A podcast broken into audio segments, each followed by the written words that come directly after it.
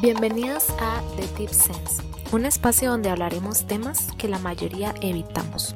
Es un espacio en donde podremos aclarar muchísimas dudas, donde no juzgamos, donde escuchamos y nos expresamos libremente. Un espacio para cuestionarnos y encontrarle un sentido a todo aquello que omitimos.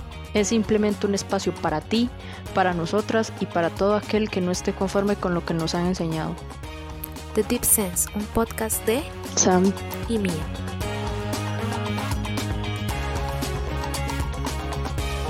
Bienvenidos al segundo episodio de The Deep Sense.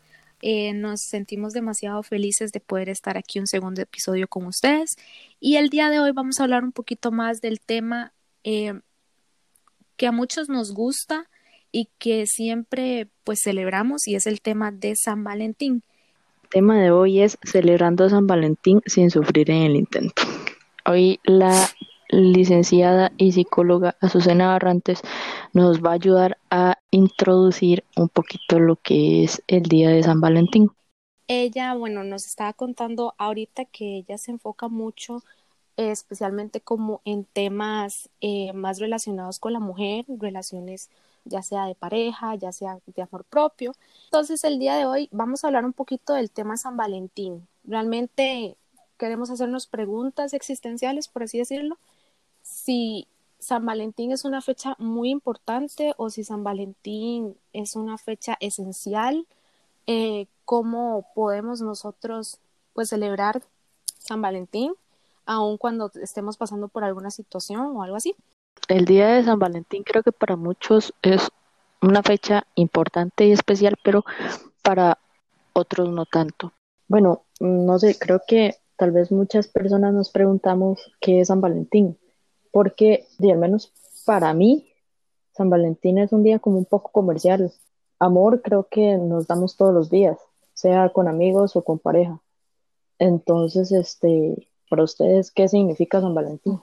Bueno, mucho, mucho gusto, muchas gracias por invitarme.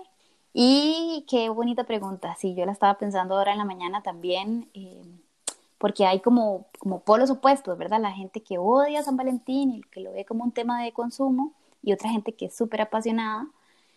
Y quizás es porque si nos preguntamos, a ver, ¿por qué celebramos los cumpleaños o el Día de la Madre o la Navidad? Porque pareciera que esa fecha existe para conmemorar algo. Conmemorar y conmemorar algo bueno y bonito. Por ejemplo, la vida en los cumpleaños. Es cierto. Entonces, si yo me siento bien con mis amistades, si yo me siento bien en mi relación de pareja, se puede volver importante tener este día específico en el año para hacer una celebración en honor a eso. Pero para ojo que me siento bien con eso y por eso siento que vale la pena celebrarlo. Yo me siento bien con estas relaciones, con el estado de estas relaciones, tengo todo el derecho a celebrarlo. Y si no me siento bien, yo no me tengo que ver obligada a celebrarlo. Tal vez es como muy relativo. A celebrarlo. O sea, ok, perfecto. Depende de la persona. Ok, y, y, vos crees, digamos, en, así viéndolo como de en ese aspecto, ¿vos crees que realmente lo estamos romantizando mucho? Como que realmente le estamos dando como esa gran importancia tal vez a una fecha que no todo el mundo quiere celebrar o como tal vez no es como la fecha probablemente ideal para celebrar o algo así. Porque ya de por sí a nivel social y a nivel, digamos, de consumo, es un tema de que todo el mundo tira, ¿verdad? Las decoraciones y los regalos y todo para sentir esa presión de, pucha, tengo que darle a alguien algo, ¿verdad? Y si no tengo, exacto, si no tengo a alguien a quien regalar, a quien Sí, como algo muy comercial. Conmigo mismo, ¿verdad? Es un recordatorio mucho del, tema de la soledad también y que... ¿Cómo? O sea, realmente es esencial celebrarlo como persona, digamos, como, como sociedad, es como esencial celebrarlo, o, o digamos, ¿qué pasa, por ejemplo, si di, no tengo pareja? O sea, realmente volvemos a lo mismo que vos estabas diciendo. Eh, yo veo que la gente lo celebra y todo, eh, pero di, ¿cómo, ¿cómo me va a sentir yo si yo no tengo pareja? Pero ¿qué pasa en ese sentido en el que yo como persona estoy sola, y que tal vez no tenga muchos amigos, que tal vez solo tenga un amigo y ese amigo, digamos que tiene novia o algo así, o, o novio, no sé, y di, yo no tengo con quién celebrar. Entonces, digamos, es esencial celebrarlo, es esencial para la sociedad celebrar eso, o simple y sencillamente lo hacemos por, por tradición y por comercio, digamos. Bueno, Sam lo dijo, ¿verdad? O sea, al final pareciera que depende mucho de la experiencia de cada quien. Definitivamente ya lo celebramos como una costumbre, ¿verdad? O sea, no, ni idea de hace cuánto empezamos a tener esta fecha en el calendario destinada para eso. Está súper, súper arraigado en la, en la cultura. ¿Es necesario o no es necesario? Depende. Claro que es necesario celebrar el amor y la amistad. Claro que es necesario celebrar las relaciones saludables. Y si tenemos un día especial para eso, qué bonito. Pero ¿qué pasa si esta celebración para otras personas es como meterles el dedo en la llaga? Entonces dejamos de celebrarlo por esas personas que no lo están disfrutando. exactamente. Es una pregunta como un poquillo difícil, ¿verdad? Porque de los que quieran celebrarlo y lo celebran saludablemente, qué lindo, no les podemos quitar esa celebración. Y los que se sienten mal por esa celebración, no podemos aislarlos o decir, vamos a quitar el día solo porque. Yo te diría, si esta fecha es difícil para vos, es algo que tenés que trabajar. Porque no debería ser una fecha difícil.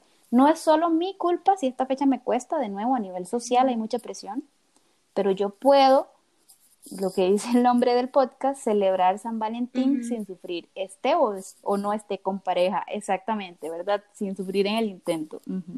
En ese sentido, digamos, todavía hablando como en la parte de, los, de las personas solteras, ¿por qué eh, mucha gente tiene o siente como ese miedo a estar solos? O digamos, creo que uno normalmente como ser humano, eh, creo que dice por ahí que Dios nos creó siendo seres humanos eh, muy como pues amigables, pues que siempre tienen que estar como en relación con otros seres humanos.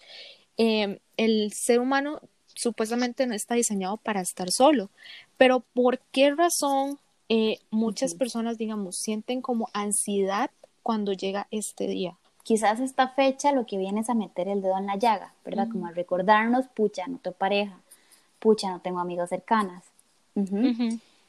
No es tan raro que me dé miedo estar sola o que me incomode estar sola, porque lo que dijiste es súper cierto. las personas vivimos, venimos a este mundo a vivir en sociedad. Así es como sobrevivimos. En el momento en que una, en el momento en que una persona se aísla, se empieza a enfermar y somos seres sociales. Puede fallecer. Es un hecho que necesitamos vivir en sociedad. Sí, sí existe la posibilidad de que una persona pueda fallecer de depresión, o soledad, ese estado me puede llevar a mí hasta sentirme a un nivel en donde ya no vale la pena vivir, por ejemplo, ¿verdad? Yo para qué vivir si estoy sola, etcétera, y ya incurrimos en otras cosas. Tal vez ah, no es como que per se una persona se va a morir por estar sola, sino que esa situación me puede llevar a mí a cierto estado, ¿verdad? Entonces, ya, ok, todas las personas necesitamos hablar, socializar, ver caritas, por eso es que la pandemia nos ha afectado tanto, porque estamos alejados unas de otras. Pero el asunto es que aparece el tema del aprendizaje. Y especialmente del aprendizaje respecto al amor. Es decir, que nos dicen a las niñas desde que somos pequeñitas que tenemos que prepararnos, esa es nuestro fin último. ¿Y qué le dicen a los chicos, a los hombres, a los niños? que tienen que mantener la familia, ser lo suficientemente fuerte, que lo más importante y el éxito se define por tu pareja, por tu familia, ¿verdad? Por la cantidad, incluso en los hombres por la cantidad de mujeres que tienes alrededor y de las mujeres por la cantidad de, personas que cuidas a tu alrededor. Entonces, si juntamos eso con la necesidad natural de que ocupamos estar juntos en, a nivel social, el tema de la soledad se vuelve súper difícil. Se vuelve más una carga, y, de acá se me ocurre una pregunta. Entonces, ¿cómo podemos aplicar el amor propio en San Valentín? Bien, porque esto conectado a, la pregunta pasada, en donde les decía que si te sentís mal por, en esta fecha, tal vez es una buena señal para trabajarlo. Es decir, a mí el amor propio me permite saber que mi valor no depende de si tengo o no tengo pareja. No depende de si tengo o no tengo un montón de amistades depende de muchas otras cosas. Okay. Pero no, no tengo que dejarme porque ese es justo el asunto, que viene este recordatorio social que me dice, sos una fracasada porque no tienes pareja y ya es 14 de febrero, no tienes con quién ir a cenar. Sí, o, o, peor aún, o sea, yo he visto, yo he visto como estas personas que, por ejemplo, yo tengo una amiga que, bueno, es mi mejor amiga, ella ya iba a cumplir como casi sus 30, creo que 28, algo así, y se casó con una persona porque simplemente ya ella decía, no tengo pareja. Entonces, el primero que le salió, con ese se casó. Algo que yo digo, decisiones muy importantes que uno toma, ¿verdad? ¿Qué creo yo que es el amor? Yo creo que hay un tiempo en específico para cumplir con las cosas del amor. Yo debería casarme a tal edad, yo debería tener pareja a tal edad, yo debería tener hijos a tal edad. El amor se muestra de cierta manera. Si mi pareja no me dedica canciones, me quiere menos. Revisarme las creencias que yo tengo alrededor del amor para tener creencias saludables es, una manera de invertir en mi amor propio. Em, bueno, entonces volviendo como a ese tema, digamos, yo me pongo a pensar ya relacionadas como ya al, al amor de pareja, digamos. Y yo estaba leyendo, porque obviamente uno tiene que educarse, ¿verdad? Con el tema San Valentín. Yo estaba leyendo que generalmente para esta fecha, si vos tenés una relación con una persona, vos empezás a examinar muchas cosas. ¿Cómo está mi relación? Si tengo que arreglar o no algo, si debería seguir o terminar con esa persona. Y he escuchado muchos casos en que inclusive San Valentín se presta para terminar una relación. Entonces, mi pregunta es como, ¿por qué muchas personas esperan como hasta ese momento, digamos, como hasta San Valentín, para tomar decisiones sobre lo que va a pasar con sus relaciones? O sea, realmente tenemos que esperar tanto tiempo para abrir los ojos. Y muy probablemente era un tema que yo traía ahí, me incomodaba, pero lo ignoraba, viene San Valentín y pum, me lo pone de frente, no me lo puedo esquivar y me toca hacer algo al respecto. Que en realidad eso es un comportamiento muy humano, ¿no? Siempre evitamos, evitamos, evitamos, hasta que ya no queda de otra enfrentamos, ¿sí? Pero si vos me preguntas, ¿está bien hacerlo así o es mejor hacerlo a tiempo? Por supuesto que es mejor hacerlo a tiempo, ¿verdad? Por supuesto que esta revisión a nivel de pareja yo la tengo que estar haciendo constantemente. Porque las señales aparecen, y esto suena como muy, muy eh, redundante, aparecen desde que aparecen, es decir, las primeras probablemente yo las ignoro, las ignoro y las ignoro, pero yo no debería ignorarlas si yo me estoy sintiendo sí, las algo que no me gusta. Yo tengo que atender eso. Porque eventualmente, yo siempre les digo, uno puede meter toda la basura debajo de la alfombra, que eventualmente ya no te va a caber nada y esa alfombra se levanta. Entonces, por supuesto que hay que hacer una revisión constante. Y si estamos hablando de nivel de pareja, una revisión constante juntos, mutua. No solo yo ponerme a revisar a mi pareja, sino que nos sentemos juntos y cómo te sentís, cómo, cómo va todo, ¿verdad? Hacer como un poco esa, porque las cosas se hablen, o sea, que se hablen a tiempo, se vean a tiempo, no cuando ya la, la alfombra, como dice usted, yo, se levantó. Mm, por ejemplo, que por A o por B vi un mensaje de una persona que yo no conozco medio raro en el celular de mi pareja. Y entonces me espero y me espero y me espero hasta que tal vez ya pasa una semana y veo constantemente esa persona enviándole mensajes. Y probablemente ya cuando pasa una semana yo ya estoy aquí bien enchichada y voy y le digo, ¿y qué pasa, verdad? ¿Qué hubiese pasado si yo desde el primer momento puedo decirlo con toda tranquilidad? Y ojo que aquí es donde uno revisa cómo está una relación de pareja, si yo puedo decirle a mi pareja, mira, te tengo que contar algo, es que me siento un poco incómoda porque oí tal y tal cosa. ¿Crees que podemos hablar de eso? ¿Verdad? Y si mi pareja me dice, no, no sea tan chepita, bueno, ya ahí tengo una respuesta clarísima de cómo está mi relación. ¿Verdad? O si mi pareja me dice, mira, sí, es una compañera de trabajo, le estoy ayudando, acaba de entrar y taca, taca. Ok, sí. Y entonces, digamos, ya hablando como de eso en sí, digamos, ¿cómo sé yo que estoy en una relación tóxica?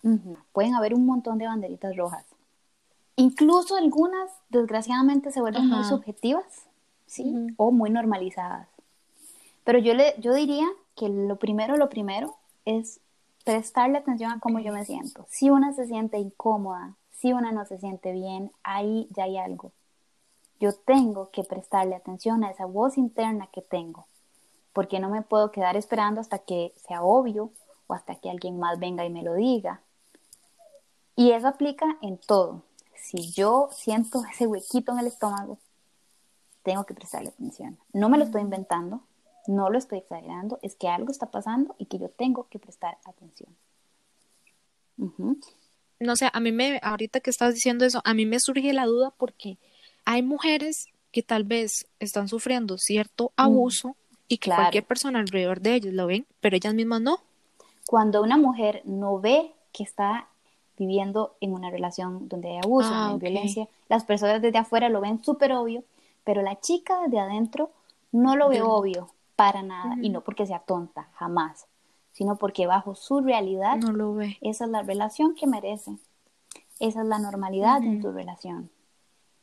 Entonces, eso ya, ya podríamos hablar que eso es como un fallo de amor propio, tal vez, o sea, como que no, no me valoro lo suficiente o creo que eso es lo que yo merezco y por eso es normal para esa persona. Yo, al hablar de amor propio, yo tengo que entender que a mí de nada me sirve decirme, uy, qué tonta yo, cómo es que no, cómo es que, porque eso pasa mucho, ¿verdad? Qué tonta yo, cómo aguanté tantos años con este mae que me agredía.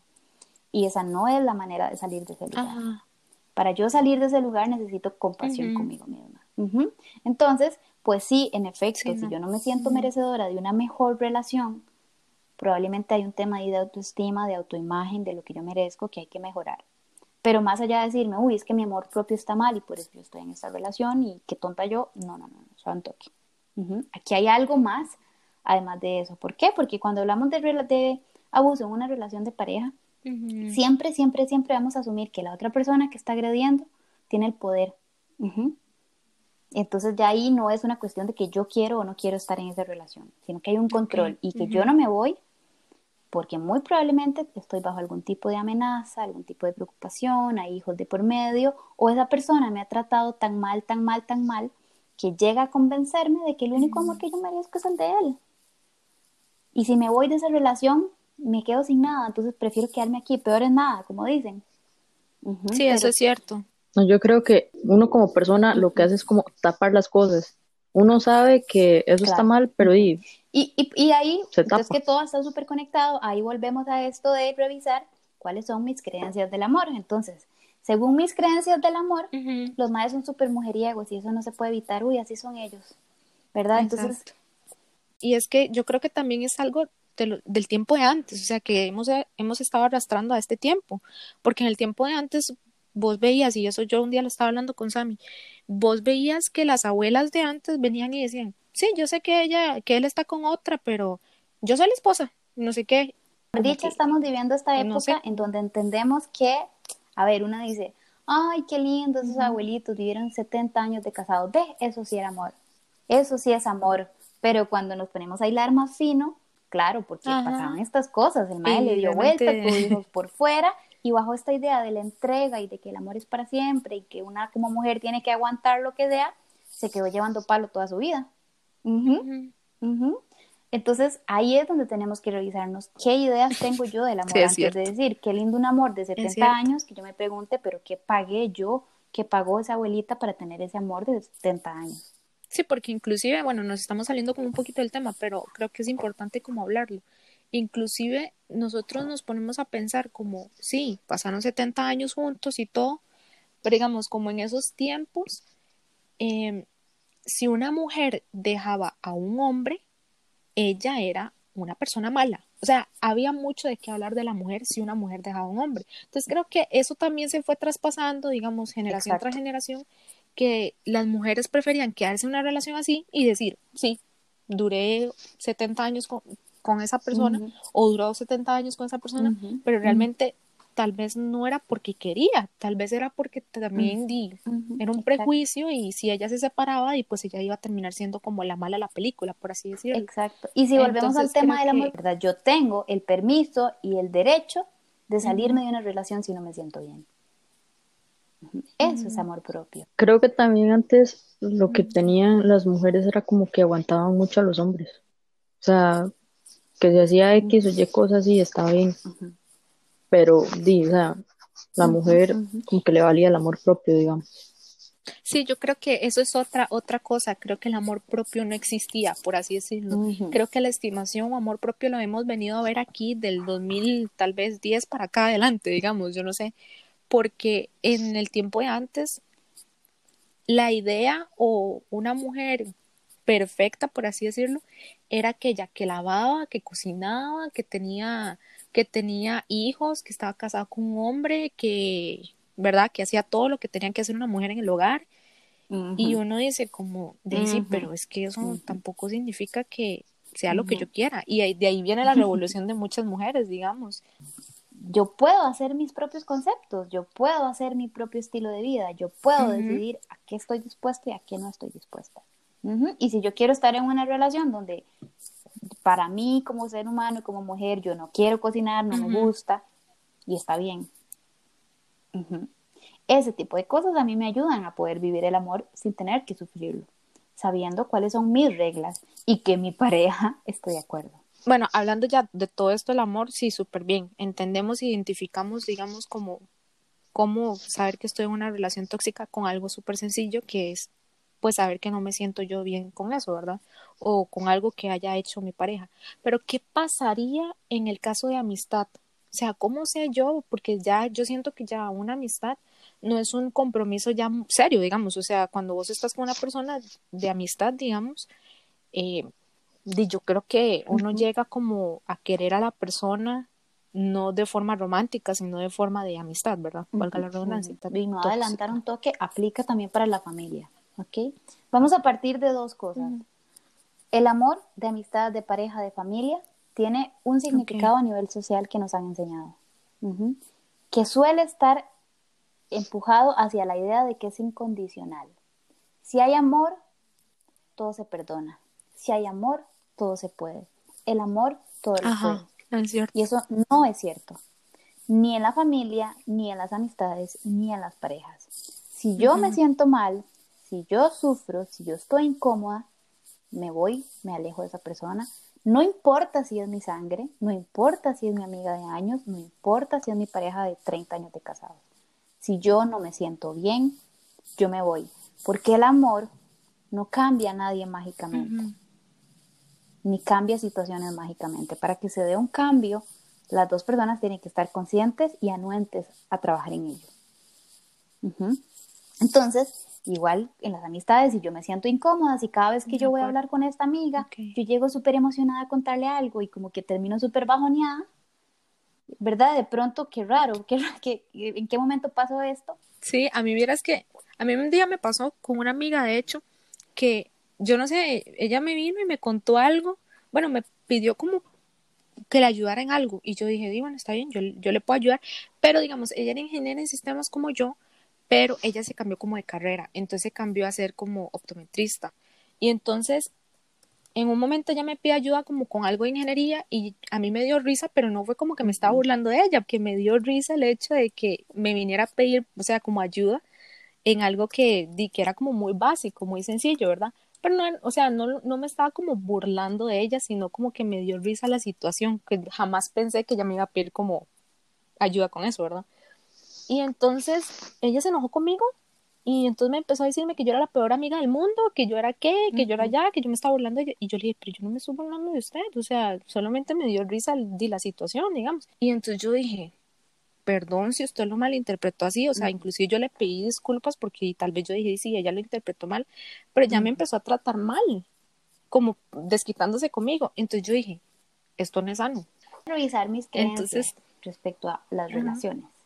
Por ejemplo, una no habla de romper con una amistad, eso no es común. Una habla de una ruptura amorosa, pero una ruptura de amistad, una no lo habla porque eso no parece normal. Pero eso se hace también. Yo puedo perfectamente decidir conscientemente romper con una amistad porque no me hace bien. ¿Cómo puedo yo llegar y cortar ese lazo? O sea, tengo que hablar con la persona o tengo que decirle como de verdad es que ser sincera y, eh, confrontarlo o simple y sencillamente hacer como dicen por ahí ghosting, no volver a hablarle y desaparecer.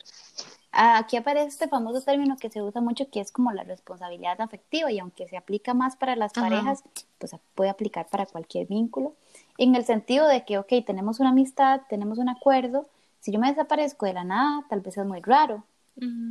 Tal vez la otra persona nunca se va a dar cuenta que, que era súper necia porque nadie nunca se lo dijo. Entonces, si esa persona yo la veo como con la capacidad de hablarle y tener esa conversación, está bien que yo le diga, mira, tenemos que hablar, yo me he estado sintiendo así, así, etcétera, la, la, la. Si la persona se lo toma mal, es problema de esa persona. Si a mí la persona me está agrediendo de una manera, agresión económica, ¿verdad? De, de, pronto es alguien que a cada rato me saca plata, yo no me doy cuenta. El tipo de agresión que sea, no tengo que justificarle por qué me alejé. Ok, entonces ahora que vos decís eso, ¿qué tipo de agresiones de amistad, por así decirlo, existen? O sea, ya me nombraste dos. Que es la violencia emocional, todo lo que tiene que ver con el chantaje, la manipulación, la culpabilización, hacerme sentir mal por algo. Ay, es que usted nunca quiere salir conmigo, siempre está con su novio. Ay, es que usted me abandona, es que usted no me contesta. Y de pronto yo me empiezo a sentir mal porque no puedo calzar en ese estándar de tu mejor amiga. Y cada vez de que la voy a hablar con ella me siento mal la agresión física, por supuesto, ¿verdad? Es súper concha, me empuja, me pellizcan y creen que es graciosísimo y a mí eso no me gusta. Puede haber perfectamente una relación de amistad, violencia sexual, ¿verdad? Que igual a partir de manipulación y de chantajes, resulta que cada cierto tiempo tenemos relaciones, pero no hay ninguna responsabilidad porque como somos amigos, puede pasar también. Y además, Em, la violencia, esta, digamos, esto económico en realidad se llama violencia patrimonial y tiene que ver con todos los objetos. Que, no sé, que mi amistad me revisa el celular y yo ni cuenta me doy. ¿Verdad? O mi amistad agarra mi ropa y de pronto mi blusa se desapareció y yo no supe qué pasó con ella. Ajá. Sí, se la llevó y nadie supo dónde estaba. sí, yo tenía unas medias ahí y pues sí, yo tenía una mejor amiga y ella, de nada más yo las medias así, como sin nada. Pero. desde los entonces. Porque claro, claro, me voy a poner a reclamarle las medias, digamos. ¿verdad? Pero ojo con ese ejemplo que dice Sammy, de cómo a veces normalizamos esas cosas porque es una amistad. Ay, sí, sí, de ahí es mi amiga, no le voy a decir nada que se lo lleve. Pero de pronto, de ahí llega, cada vez de que viene a la casa se lleva algo. Y cuando me di cuenta, me falta un montón de cosas, ¿verdad? Entonces, ver esas cosas que yo tengo tan normalizadas y que de pronto yo me quedé como con esa sensación de que no me gustó, pero lo normalicé. Esas son señales de alerta. Sí, eso, eso es otra cosa. Yo creo que, bueno, a mí me pasaba mucho en el, en el colegio con una amiga que ella me hacía muchas cosas por pena, no le decía nada. Entonces, digamos, ahora nuestra relación se terminó porque yo decidí terminarla hace como dos años pero yo, yo me di cuenta cuando terminé la relación que yo le había aguantado mucho a ella. Y a veces yo decía como, yo estaba en una relación tóxica de amistad con ella porque hasta cierto punto eh, muchas cosas que ella me hizo, muchas cosas que ella me dijo, me lastimaron y yo aún así no le dije nada. Tal vez como una idea básica que una puede tener es, si yo digo, ok, me siento incómoda, me siento mal, esto no me gusta, pero no lo voy a decir o lo voy a dejar pasar porque esta persona es mi amigo, mi mejor amiga, mi mamá, mi novio, ahí algo está mal. Es decir, estoy sobreponiendo primero esa relación que yo tengo con esa persona que mi bienestar, que mi amor propio, que mi necesidad de sentirme bien. Y ninguna relación tiene ese poder como para que yo me reprima mi, mi sensación fea, mi malestar y no atenderla. Sí, es, es importante porque hasta cierto punto, como, como te estaba contando, creo que muchas personas les pasa eso, que por miedo de, de estar solos o de quedarse solos, pues lastimosamente terminan como diciendo, hey, no, eh, no le voy a decir nada. Pero creo que sí es como importante hablarlo y pues no simple y sencillamente dejarlo pasar, siento yo, ¿verdad? Eh, pero sí, y bueno, otra pregunta que digamos que nosotras tenemos es cómo, cómo se hace o cómo qué pasa o qué acontece, digamos, como en las familias que son como un poquito disfuncionales y que, por ejemplo, eh, llega San Valentín y se sienten como esta obligación o se sienten como mal o se siente esta incomodidad de que algunos lo celebran pero otros no, algún hermano lo celebra con la mamá, pero a uno no le dice nada, o la mamá lo celebra con el papá, pero los chiquitos nada, ¿verdad? Eh, ¿Cómo se hace, digamos? ¿Cómo podríamos como decirle a estas personas que deberían como actuar ante esta, ante esta situación, digamos? Bueno, y, igual, ¿verdad? Como hemos eh, manejado como toda la idea de que al final es una decisión muy personal, de si yo tengo esta sensación de que vale la pena celebrarlo con estas personas o no. Si yo no siento que yo tengo algo que celebrar con mi familia, yo no lo celebro. Sí, yo no tengo que tener esta obligación solo porque son mi sangre y porque son mi familia y pues no, ok, esas cosas, cada vez tenemos que alejarnos más, más de ese tipo de compromiso porque lo, lo que nos genera es culpa. Sí, y si, y si yo me siento, digamos, tal vez como mal de ver esto que vos dijiste, ¿verdad? De que una parte de mi familia lo celebra, a mí no me invitan o qué sé yo, pues bueno, de nuevo, ¿verdad? Este tema de lo que yo soy merecedora y tal vez esos vínculos no son lo que yo merezco. Tal vez tengo que trabajar un poquito en poderme soltar de esas personas, de esa gente que no me conviene y entender que ahí no es que mi valor pone en duda, no es que yo valgo menos, no es que el problema soy yo.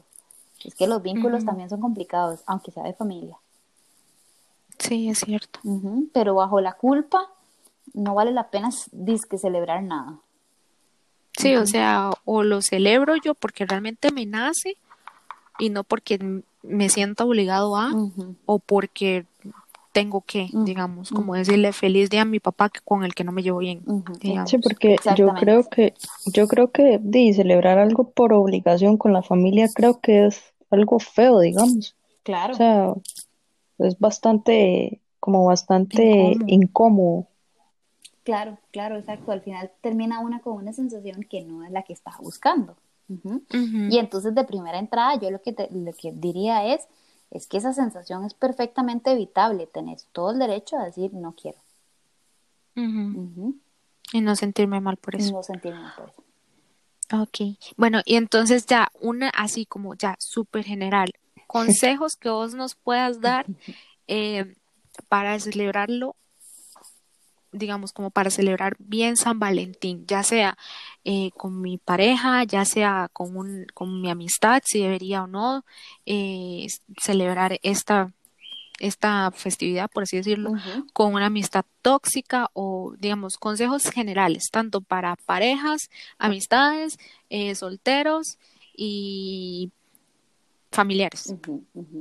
Ok, incluso te lo diría así, consejos para, para sobrevivir al 14 de febrero, ¿sí? Porque lo, primero, lo primero sería, si no lo quieres celebrar, no lo celebres, no tenés ninguna obligación, ninguna necesidad, no se va a venir el mundo encima, nada, no pasa absolutamente nada. Si tu pareja se enoja por algo así, entonces hay algo que revisar. Em, obviamente, sabiendo que es un tema mucho de comunicación. Entonces, primero, para celebrar o, pasar el 14 de febrero, sentirme en paz y tranquila si quiero o no celebrarlo. ¿Ok? Y si decido que quiero celebrarlo, por ejemplo, pues entonces que yo me sienta segura y tranquila de que lo hago porque quiero celebrar este vínculo que tengo con esta persona. Es un vínculo que me hace bien, que me aporta y que pues viene a agregarle valor a mi vida.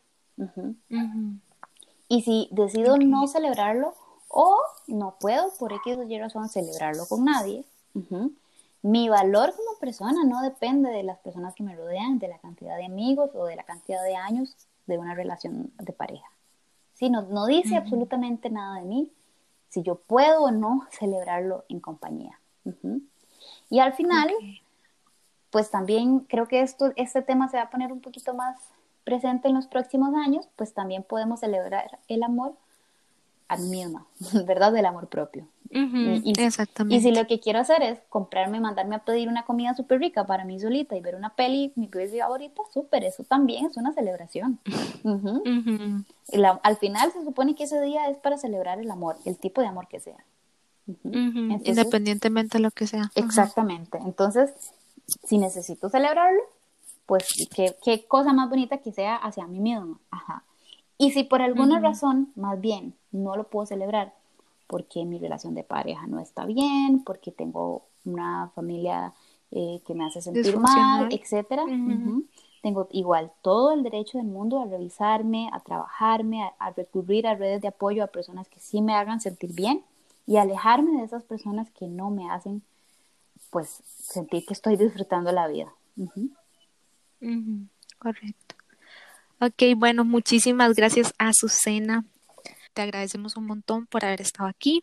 Eh, realmente yo personalmente la admiro mucho porque siento que el trabajo que estás haciendo con las mujeres es de verdad un trabajo que necesitábamos. O sea, yo creo que independientemente que de lo que diga la sociedad, creo que la mujer es la que, aunque dicen que el machismo, creo que la mujer realmente es la que más eh, carga ha tenido en la sociedad, en todo sentido. O sea, entonces creo que eh, el labor que estás haciendo con las mujeres eh, es algo que admiro mucho.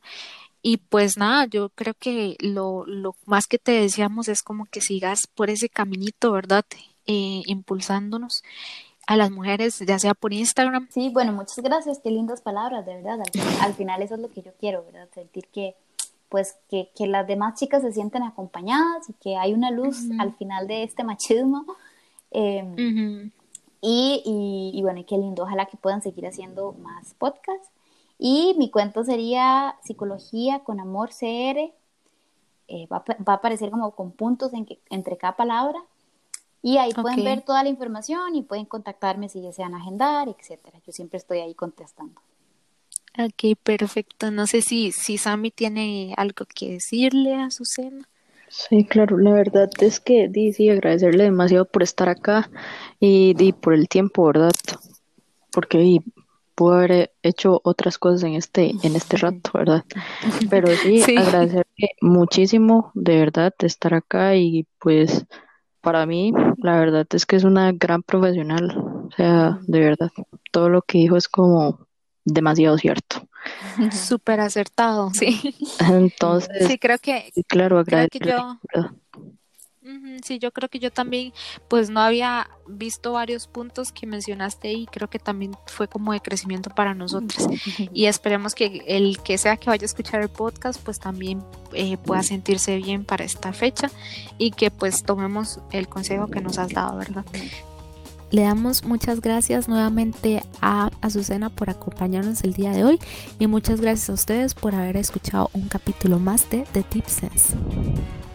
Esto fue el segundo episodio de, de Deep Sense. Hasta luego. Hasta luego.